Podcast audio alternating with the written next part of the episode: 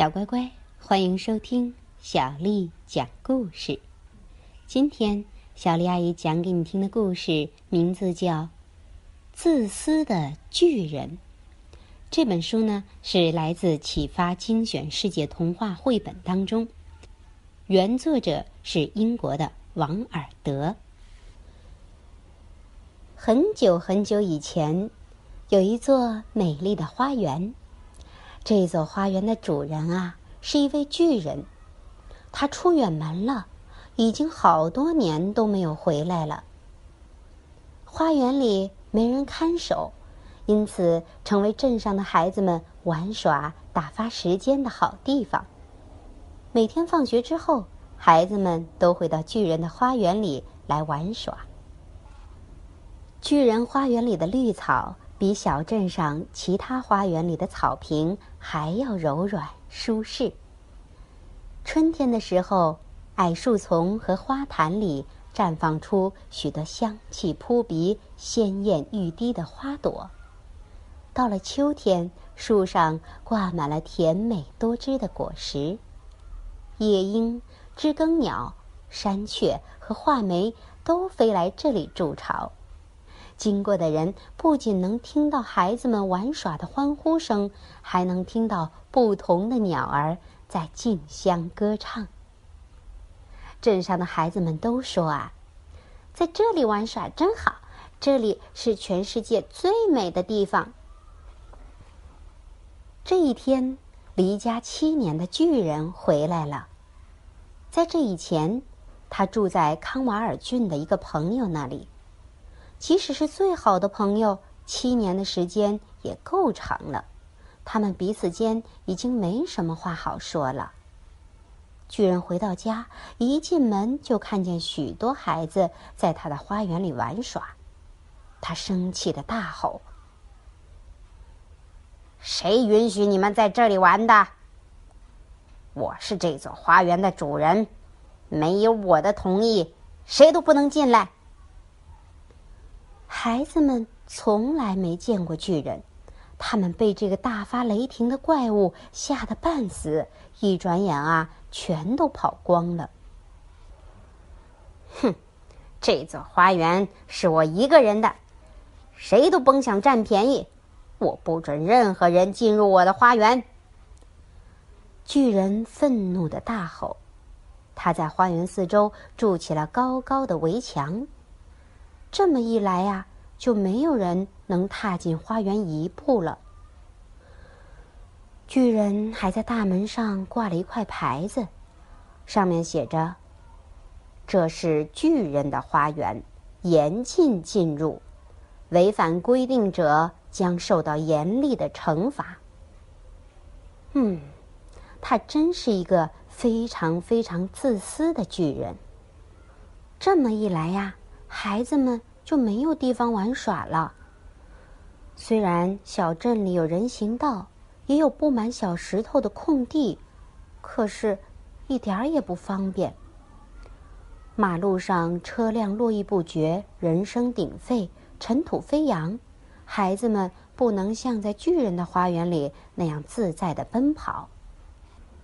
不管晴天或者是雨天。每当放学的铃声一响，孩子们就会跑到花园的围墙外，偷偷的往里瞧，期待哪一天巨人能再把门打开。嗯，以前在里面玩多开心啊！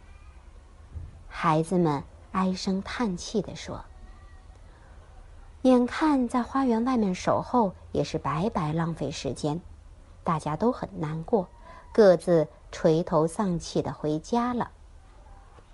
冬天过去，春天来了，燕子重新回到小镇上，花儿也再次绽放，但巨人的花园里却依然停留在冬天。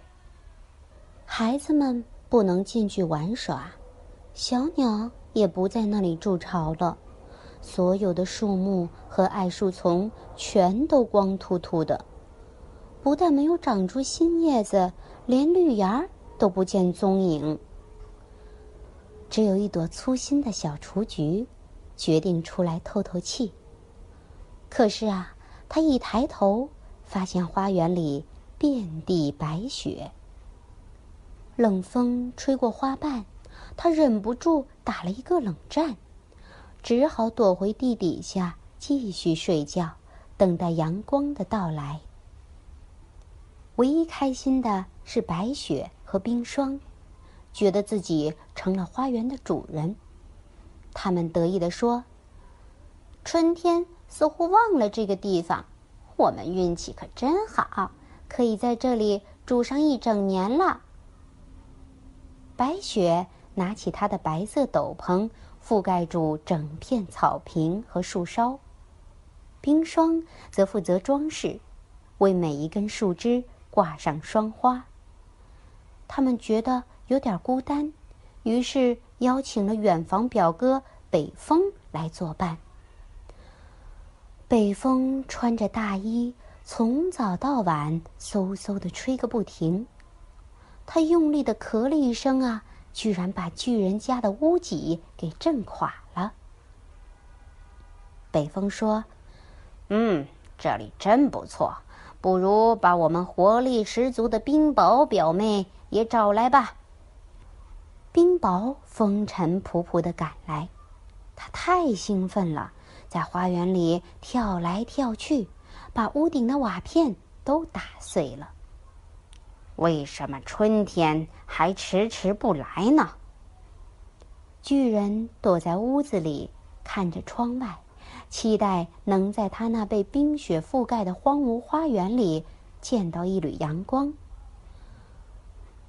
在围墙外的世界，春天走了，夏天来临。夏天走了，秋天又悄悄地跟了上来。可是啊，巨人的花园里始终是冬天。北风、冰雹、白雪和冰霜，在寒冷的花园中跳舞狂欢。巨人的心中充满了疑惑与无奈。一天早晨，巨人躲在被窝里，试图让自己暖和一点儿。这时，他听到了一段甜美悠扬的曲子，以为是国王的乐队正路过附近。但是再仔细聆听啊，他就分辨出那是什么声音了。窗前，一只红额的金翅雀正在快乐的唱歌。巨人很惊讶，已经好久没有小鸟飞进他的花园了。对他来说，清脆的鸟鸣简直是世界上最美妙的音乐。巨人的心顿时柔软了。他发现冰雹不再敲打屋顶，北风不再呼呼的吹，一阵微风推开窗户，一股清新的香气飘了进来。巨人从床上跳下来，跑到窗边，叫着。是春天，一定是春天来了。这时，他看到了一幅美丽的景象，或许是冰雹和北风太用力了，把围墙撞出了一个小洞，孩子们就溜进来了。花园里呀，到处都是孩子，树木看到他们很开心，纷纷绽放出美丽的花朵，还在大家的头顶上。挥舞着满是绿叶的枝桠，小鸟也回来了，叽叽喳喳的聊着天儿。草地上的花儿也开了，雀跃的随着微风左右摇摆，好一幅充满欢乐、春意盎然的画面啊！可是，冬天依旧停留在花园里的一个角落。接下来啊。小丽阿姨要给你读一首很有趣的小诗，这首诗的名字名叫《尖和卡》，作者呢是杜荣琛。尖先生有对儿子，一个叫小小，一个叫大大。卡先生有对女儿，一个叫上上，一个叫夏夏。小小喜欢养鸡鸭。大大喜欢放牛羊，兄弟两人从小到大住乡下，他们的房子不大也不小，刚好可以住全家。上上喜欢逛夜市，夏夏喜欢乘电梯，姐妹两人高高兴兴住城市。他们的公寓不上也不下，刚好夹在九层楼中央。尖先生说：“住在乡下真好。”卡先生说：“住在都市也不错。”